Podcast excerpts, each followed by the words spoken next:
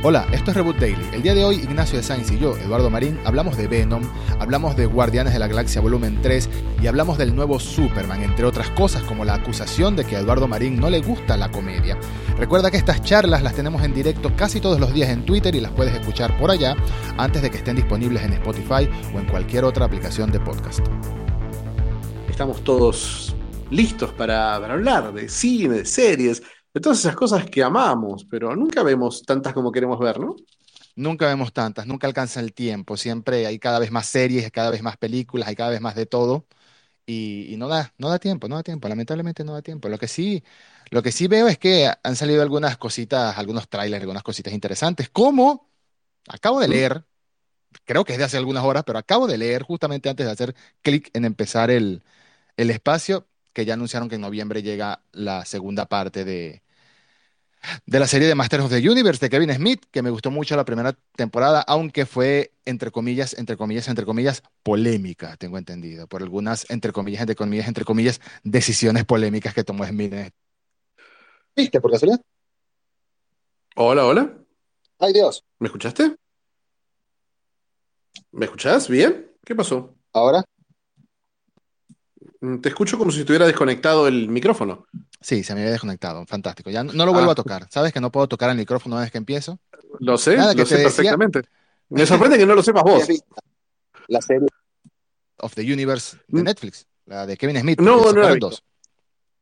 No, no la he visto. He visto, es más, eh, no vi la de Kevin Smith y sí vi el primer capítulo de la otra, de la animada 3D, que es bastante agradable porque me tocó estar con, justo ese fin de semana me tocó estar con párvulos, con niños, con, con esos, esos pequeños eh, parásitos que no generan nada productivo para la sociedad, pero consumen todo tipo de recursos. Consumen. Eh, Sirve para y, consumir. y uno, uno de los recursos que consumieron fue el primer capítulo de la nueva Masters of the Universe, que la verdad que está bastante bien, muy divertida, muy, muy colorida. La verdad me encantó. Eh, no sé qué, no sé qué tendrá, no sé qué tendrá la de, la de Kevin Smith. Realmente, honestamente, no me atrae en lo más mínimo. Kevin Smith, le tengo mucho cariño a sus comedias, pero cuando se pone medianamente serio me parece muy, muy poco interesante. Sí. Y, y estéticamente la serie me parecía absolutamente horrorosa. Me parecen feísimos los diseños. El opuesto de la eh, Shira de, de Noel Stevenson, que sí me había gustado muchísimo.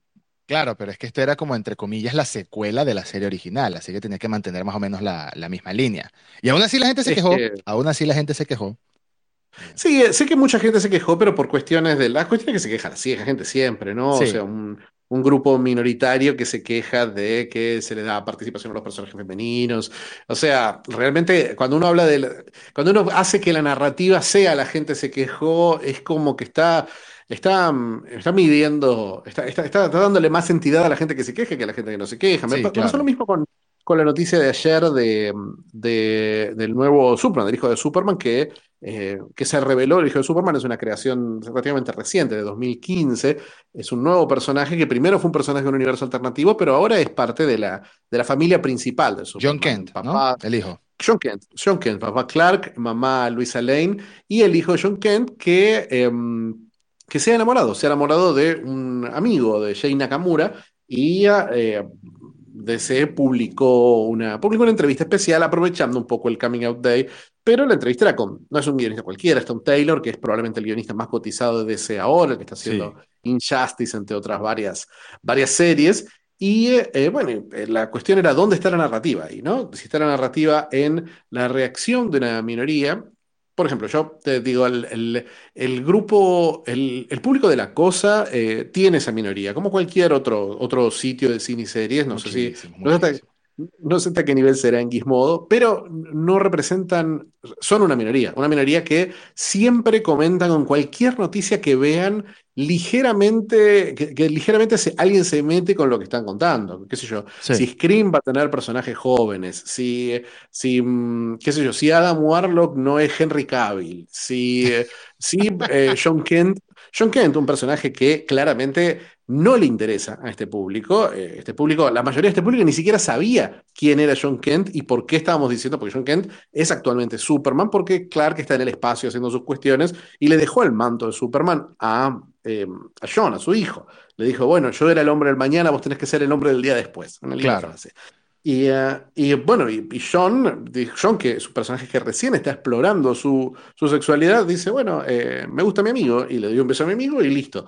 Y, y esta reacción violenta por parte de una minoría, eh, de una forma se vuelve una narrativa. Y es una pena porque la narrativa es otra, la, la intención es otra, no es, un- Claro. no es trolling lo que están haciendo, eh, lo que está haciendo No es Taylor. tampoco.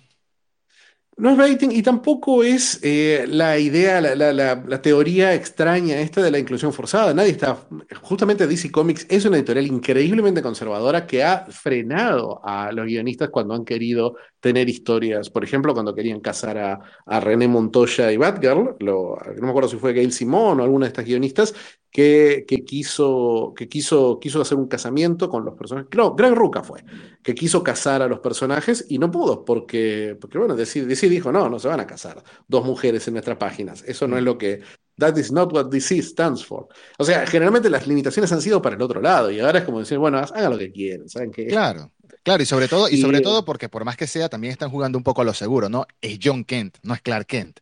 Que ahí sí daría más pie a que mucha gente que- tuviera, es entre que comillas, razones de quejarse, ¿no? No, no no solamente razones de quejarse, sino diciendo, bueno, pero pará, si es un personaje que durante 80 años lo planteaste como, como straight. Me parece que puedes hacerlo con Alan Scott, que es un personaje que no tuvo, nu- nunca se exploró eh, mucho su vida sexual, mientras que la de, la de Superman, creo que Batman es el único héroe que más ha explorado más su, su- sus romances que, que Superman. Sí, Eh, mientras que Alan Scott, el, el Green Lantern original, eh, es, eh, lo- es un personaje creado en los años 40, que bueno, que sacaron del closet años después, pero no es un personaje que nunca haya sido definido por sus relaciones románticas. exacto. Mientras que Superman, lo primero que pensás cuando pensás en Superman, pensás en Luisa Lane, todavía más que Batman, Catwoman o cualquiera de estas relaciones. Sí, sí, sí. Superman y Luisa Lane es la historia. Entonces, contar, o sea, contar eso sí sería, sería un retcon arbitrario y baitero. En este caso no lo era, y, y por eso nada, me da, me da pena que la narrativa termine siendo siempre esa, ¿no? Siempre sigue- Sí. siendo. bueno, hablamos de Last of Us 2 y ¿de qué hablamos? Hablamos de los tóxicos que no querían Abby, hablamos de, de Superman, hablamos de Warlock, hablamos de cada una de estas cosas y decimos, wow, qué poder que tienen para hacer que terminemos contando siempre la misma historia. Sí, sí, totalmente. Tienes mucha razón, tienes mucha razón, porque por más que sea, a veces las críticas, muchas veces las críticas, o la mayoría de veces las críticas no tienen mucho sentido. Por ejemplo, en su momento llegué a leer hace años, cuando fue la primera vez que en cómic, no en, no en las películas, obviamente, sino en cómic, eh, Sam Wilson, Falcon, pasó a ser el Capitán América.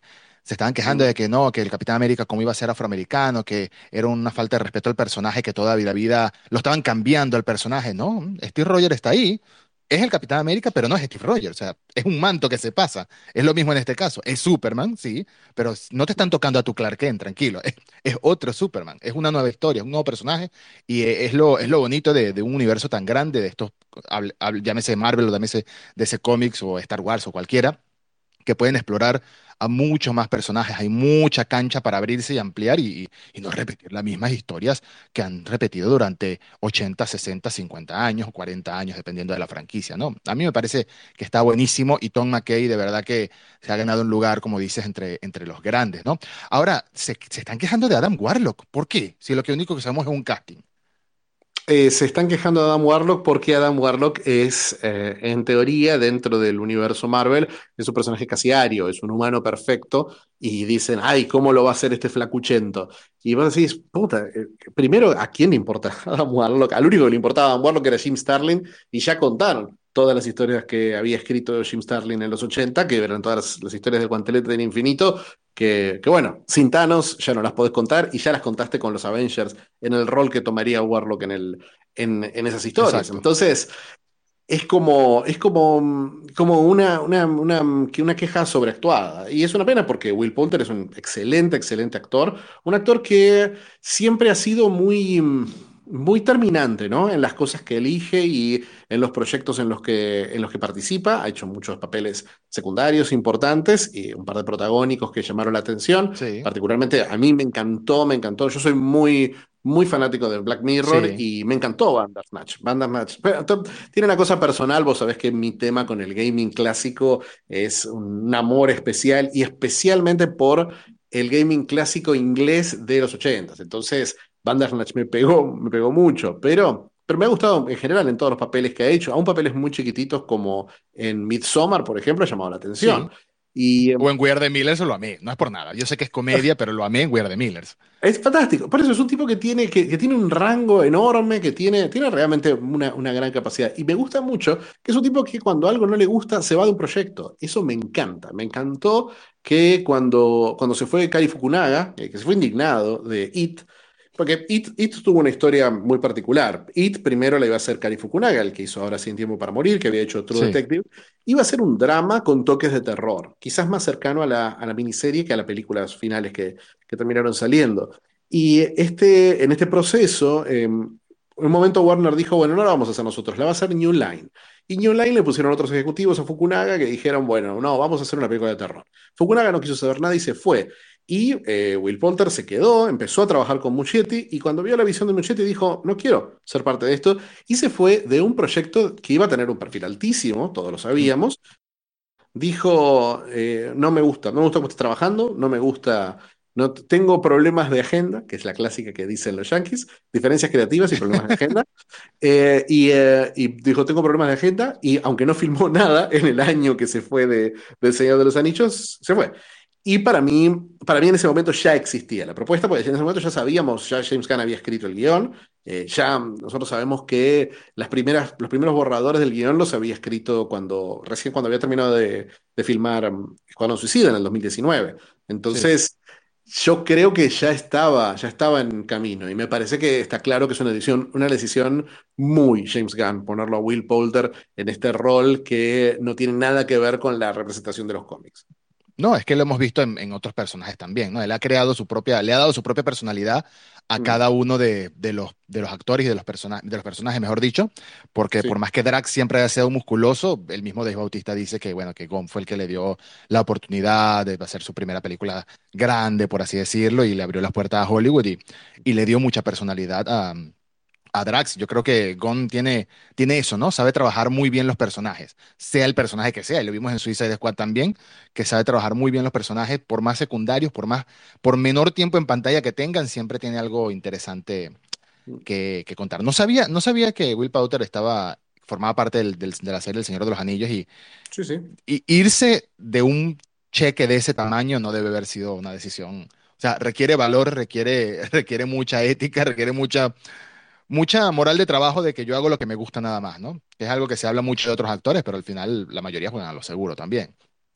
Sí, sí, sí, yo creo que, mm, creo que también eh, lo que ve Poulter en Gunn es un actor que, un director que, que es muy fiel a sus actores y que genera lo mismo en los actores. Vos lo viste cuando, cuando, cuando Disney decidió echarlo a Gunn, que, que todos los actores estuvieron de, de su lado. No pasó con Scarlett Sí, Johansson demandando a Disney, eh, pero con, con, con todos, todos los actores se pusieron en contra de la decisión de Disney de, de echarlo a James Gunn. Y eso me parece que eso me parece que habla mucho de la calidad, de la calidad como, como persona de Gunn, más allá de como director, no sé, tendrá sus fanáticos, sus detractores. No soy, honestamente no soy muy fan de Gunn, no me, no me gusta muchísimo ninguna de sus películas, pero es un tipo, es un tipo que, que se hace querer. Y eso está, eso es, es cada vez más raro, me parece, dentro del ambiente de Hollywood, donde todo, vos lo ves, vos ves a, directores en particular muy enfocados en el producto, en el objetivo y en, eh, lograr lo que quieren lograr. Que está bien dentro de todo, pero, pero no deja mucho lugar a esa, sensación comunal que es la que te dan, qué sé yo, te dan los Cohen, que te dan los directores que trabajan.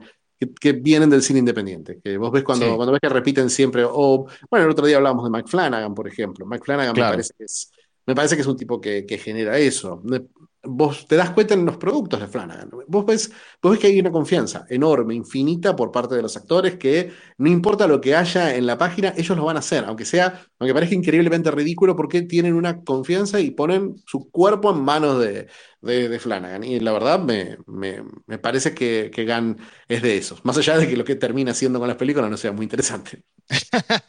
Sí, sí, no, ve- no, no me imagino muchos actores queriendo darle abrazos así de ese estilo a, a, pues, no sé, a Martin Scorsese. Martin Scorsese da como miedito y se ve que es mucho más clásico, Martin por Scorsese es supuesto. un... No, pero Martin Scorsese es un amor y Martin Scorsese justamente tiene eso. Trabaja con trabaja con actores que no lo conoce de su barrio, especialmente con los viejos. Los, Claro, siempre tiene, siempre tiene a sus Scorsese, a su Joe Pesci, a su Harvey Keitel, a director, actores con los que viene trabajando desde los 70s y siempre literalmente. está, siempre está rodeado de esos, de esos viejos italianos que parecen imposibles de, de reproducir. Sí, sí, sí. Los Ray Liotta, los Robert De Niro y los Al Pacino en, en- en general. Que, que se están reproduciendo, pero en, en menor escala con Leonardo DiCaprio y un puñadito más de, de actores. Sí. Em, quería, teníamos una conversación pendiente Ujú. porque no se había dado y ya, así de sencillo, pero quería ver si, si comentábamos un poco qué nos pareció Venom 2, ya que los dos la vimos recientemente.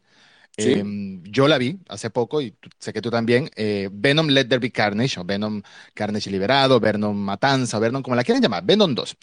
Eh, y yo puedo comenzar diciendo que me gustó, me pareció muy divertida, me pareció que tiene escenas de acción muy buenas y me pareció que es como es como esto que se dan cuenta de que la primera película lo que más llamó la atención de la audiencia claramente fue la relación de, Eddie y de Venom y los, y los personajes como tal, Eddie y Venom como dos personajes aparte, no importa que Tom Hardy le ponga la voz a los dos, y centraron todo en esa, en esa columna vertebral, ¿no? La relación de ellos dos fue el epicentro de la película, sin, sin spoiler, no voy a hablar con spoiler, obviamente.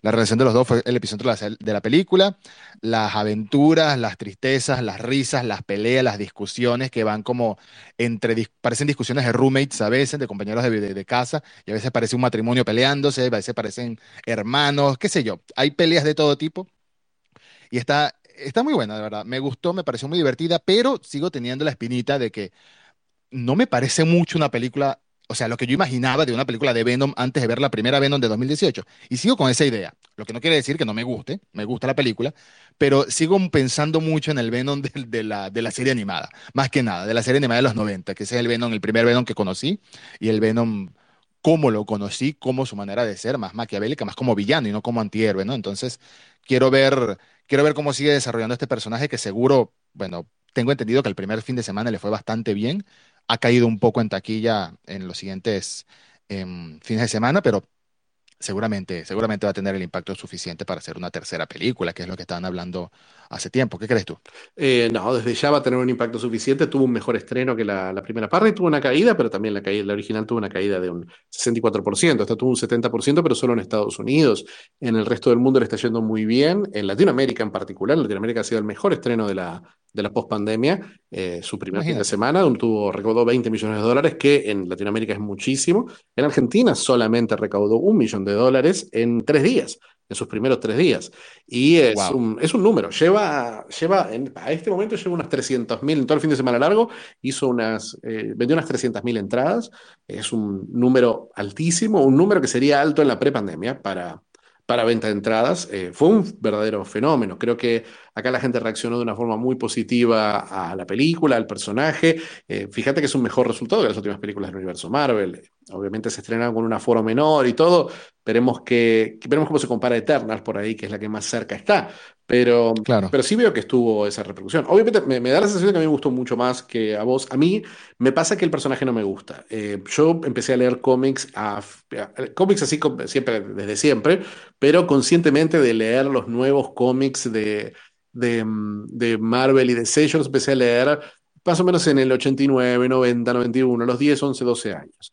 Y eh, en esa época en Argentina hubo ediciones de cómics de DC de hace unos años, de, de unos años antes, ¿no?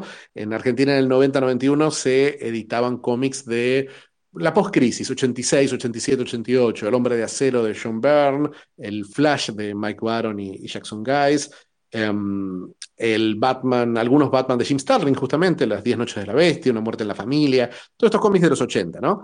Y era un momento que para mí Súper oscuros. eh, súper oscuros, era un, sí, era, un- era el momento post Grim and Gritty, post Frank Miller, post Watchmen. Era, como, era como tomar elementos narrativos de esas épocas. eh, uno de los primeros cómics editó acá fue Año 1 de Frank Miller, eh, y eh, de, esta, de esta línea editorial, ¿no? de esta línea de principios de los 90. Y era una visión de los cómics que para mí era un poquito más maduro, un poquito más inteligente, eh, un poquito más, más jugada, más humanista también. Y en el, más o menos en esa misma época en Estados Unidos, pero obviamente acá llegaron mucho más tarde, acá tardaban dos o tres años en editarse los cómics en España y en Argentina de, de DC y de Marvel, de Marvel casi no se editaba. pero hubo un, un salto, hubo un movimiento a una, a una estética distinta, la estética que después relacionaríamos directamente con Image Comics, con Spawn, con Youngblood, con todos estos personajes, con Wildcats, con todos estos personajes eh, horrorosos, eh, muy, muy, eh, muy fortachones, muy espectaculares, muy extremos, ¿no? La palabra es extremos. Sí, La época extremo, sí. y creo que Venom, Venom no, no, no fue creado, fue creado un poquito antes, porque fue toda esta saga del, del traje negro de, de, de Spider-Man. Pero Venom como personaje, Venom, la, la visión moderna de Venom es Todd McFarlane.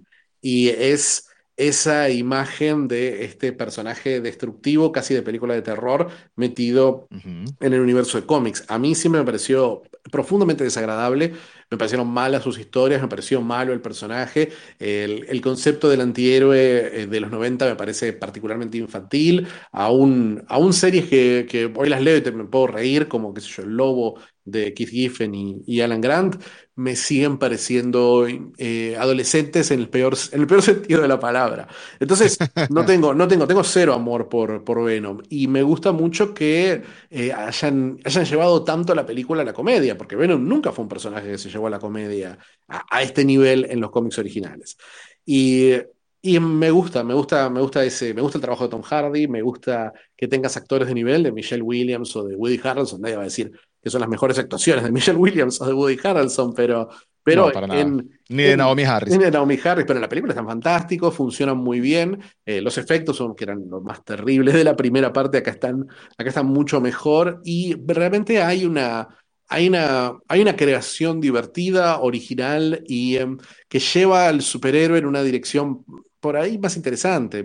Sin, sin spoilear, me parece que hay una resolución final que en una película de superhéroes jamás la hubiéramos visto en varios sentidos, pero me parece que el, final de la película dice dice, no, vamos a apostar por, por otra cosa. Esto, la idea del superhéroe como, como el incel, ¿no? El, el superhéroe que, que, que, que- dice, bueno, tengo, el, el superhéroe de Spider-Man, ¿no? El que dice, tengo que sufrir porque si no van a lastimar a los que más quiero. Toda esa idea se, a- se abandona por completo en, en Venom, que Venom es una, una, una historia que mientras más abrazás tu propio hedonismo, tu propio amor por la vida, eh, mejor te va a ir. Y creo que tiene momentos brillantes, tiene momentos realmente muy, muy graciosos y se juega Sí. cosas que jamás se jugaría el MCU. Hay una escena, hay una escena en la que Venom se pelea con Eddie y se va por el mundo solo y las aventuras que vive ahí, particularmente en, una, en un boliche gay, eh, son maravillosas, son muy graciosas y también me pasa como con la Venom anterior y con la,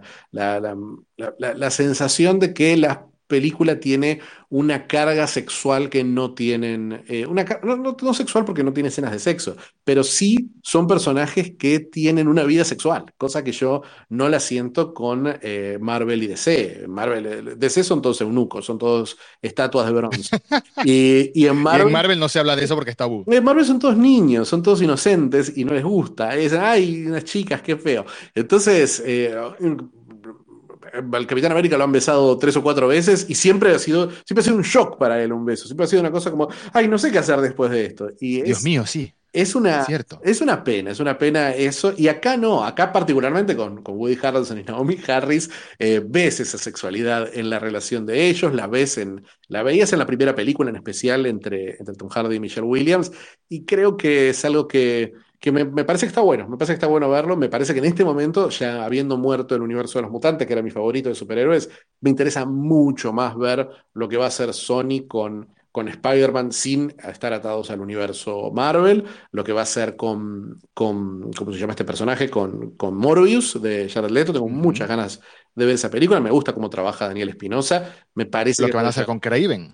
Lo que van a hacer con, Craven, que Craven también viene, de- viene con un muy, muy buen actor. Me parece que Sony se está jugando un poquito. eh, Me, me recuerda a cómo se jugaba Marvel en los, en los primeros años. Me parece que agarraban actores que venían de cosas interesantes, actores más jugados. Eh, elegir a Tom Hardy es una elección muy, muy Robert Downey. O sea, y ni siquiera, porque es como si hubieran elegido a Robert Downey en el momento que Robert Downey, en los noventas, cuando Robert Downey era un actor cotizado todavía. Eh, me, Sí. me parece que apostar, que poner más parte, poner más, más plata de su presupuesto en actores que en, que en efectos o que en marketing, me parece que ha sido una muy buena decisión para Sony y la verdad que les veo, les veo un buen futuro. Sí, totalmente. Están creando, sin, sin darnos cuenta, están creando un mini universo paralelo a Spider-Man desarrollado en base a los personajes que están conectados con Spider-Man, pero por ahora sin conectar con Spider-Man, porque obviamente Spider-Man está en ese limbo extraño entre Marvel Studios y Sony Pictures, ¿no? Es de los dos. Bueno, es de Sony, pero se lo prestan a Marvel y no quieren que por ahora toque ni a Venom, ni a Morbius, ni nada, nada de lo que sea de ese otro lado de la pared, ¿no? Eh, Incluso aunque obviamente no están conectadas la película de Venom con la película de Spider-Man, el, el simple hecho de que Venom se desarrolle en California y no en Nueva York también es como para que, mira, están, están lejos. Ni que existieran en el mismo mundo se toparían ni por accidente. Pero tengo muchas ganas que ver porque creo que se la están jugando, como bien dice, se la están jugando de una manera eh, distinta y, no me la esperaba de esa manera, me esperaba algo eh, más, más tradicional, más yendo literalmente por la onda de- del universo cinematográfico de Marvel y están haciendo su propia cosa que bueno, que por ahora en dinero les está yendo bien y estoy de acuerdo de que Venom 2 es un salto en comparación a la Venom 1 porque si bien Venom 1 tiene, tiene sus escenas de comedia y tiene ese toque también de esa relación entre Eddie Brock y, Venom, estaba como, como que no estaba bien definido ahí, ¿no? Es como que querían hacer varias cosas al mismo tiempo, varias, varios estilos de película al mismo tiempo. Aquí sabían ya lo que funciona, sabían ya lo que gustó y sabían el estilo que, que les iba a ir mejor y centraron todo en, en la comedia y en la acción. Comedia y acción. La batalla final en Venom 1 contra el, el villano de Riz Ahmed eh, es horrible en efectos. Acá las batallas que hay entre, entre los personajes, pues es muchísimo mejor, se ve muchísimo mejor, aunque claro, se desarrollan de noche la mayoría, eso también ayuda, pero eh, no está mal. De verdad que, como te dije, como película sí me gustó.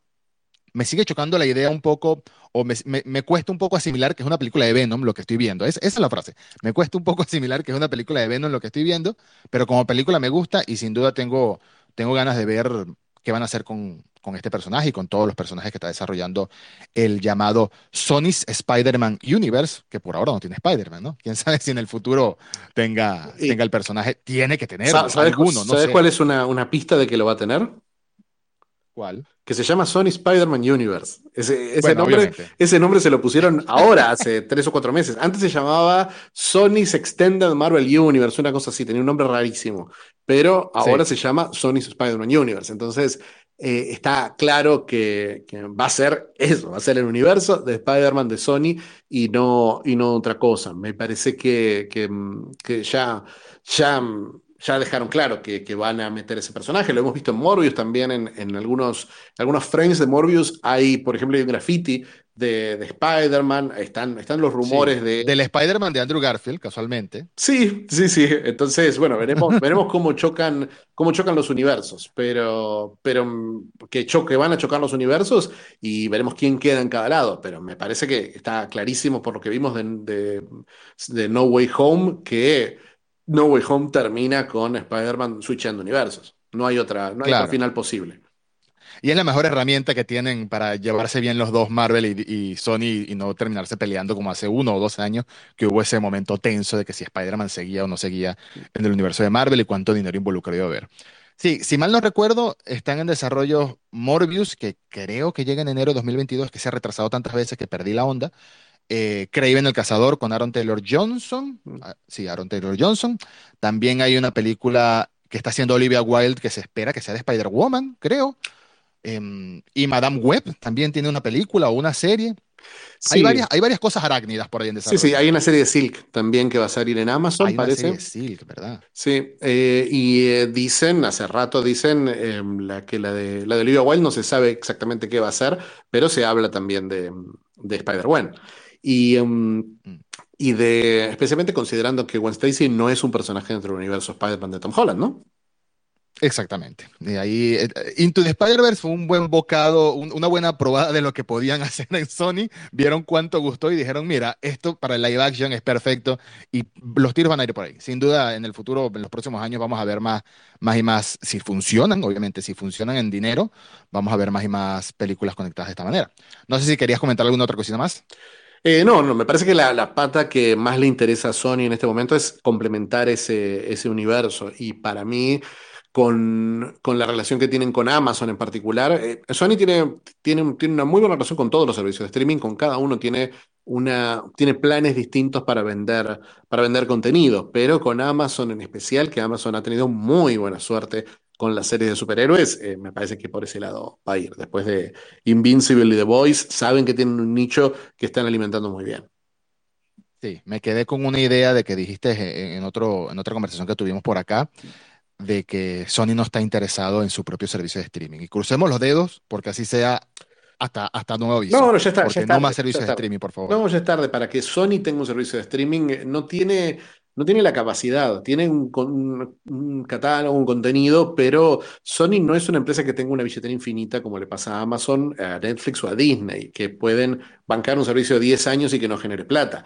Eh, para, Claro. Hoy para tener un servicio de streaming digno tenés que hacer una inversión de por lo menos 5 mil millones de dólares, que es lo que hacen Amazon, eh, Netflix hace como 20 mil millones de dólares, eh, Disney Plus y, y Apple TV Plus. Hoy está viendo la serie, el trailer de la nueva miniserie de Apple TV Plus, la de, eh, de Shrink Next Door, el, el psiquiatra de al lado, y es impresionante, impresionante, la, es calidad cinematográfica, es una serie de 8 capítulos con actores que te llenan una sala, con Paul Rudd, con Esa es la de Paul Roth, ¿no? eh, Paul Rudd, Will Ferrell y Catherine Hahn. Tiene, la verdad, Uh. la verdad, lo que la pinta de la serie es excelente. El tráiler es muy gracioso y está metido en un tema interesante que es la mezcla entre comedia y crimen verdadero. Me parece, me parece que tienen un éxito entre manos Apple y de, bueno, después de lo que fue Ted Lasso, Veo que hay, veo que hay, una, una- hay unas ganas reales de invertir. Me gustó que renovaran Fundación ya para una. No me gusta la serie, la serie es malísima, pero me gustó ¿Sabes que que no la he visto? Confieso que no la he visto todavía. Eh, Yo vi los primeros tres, creo que ya hay un cuarto para ver, pero la verdad que no me, no me enganchó para nada, pero sí me gustó que existiera. Me parece que algún día voy a terminar de ver la primera temporada y la segunda, cuando se estrene en 2023, ya la veré con otra, con otra actitud. Pero veo que Apple está, está es, es seria la apuesta de Apple, no es algo que dijeron, bueno, no funcionó como esperábamos, que la verdad es que comercialmente no funcionó como esperaban, tuvieron que este- eh, estirar el trial de, que iba a ser, de seis meses y después terminó siendo de 18 meses, creo, pero, y no le fue, no fue particularmente bien con las impresiones más grandes, pero después del rendimiento de Ted en premios y, en, y culturalmente y con, y con otros productos que les está yendo bastante bien, la verdad creo que, que hay un, hay un futuro para, para estos, estos streamers boutique. Sí, sí, sí, de ver, me dicen que no es muy buena, pero aparentemente tiene su público. For All Mankind, todo el mundo habla bien de For All Mankind. No sé, no he visto, te juro que no he visto nada de Apple TV que no sea Mythic Quest, que Mythic Quest me encanta. No creo que sea un público masivo el de Mythic Quest, pero me encanta, me parece tan graciosa. Pero tengo pendiente ver Fundación, For All Mankind y Ted Lasso. Le voy a dar una oportunidad. Lo que pasa es que te confieso que he visto un par de trailers o un par de clips en Twitter y me parece un poquito muy melosa y no he estado para ver algo más meloso Yo, yo sé, y aparte, de lo yo- necesario. hay, hay una cuestión, a vos no te gusta la comedia, Edu. ¿Quién dijo que no? Claro que me gusta la comedia. ¿Estás seguro que te gusta la comedia? Claro que me gusta la comedia.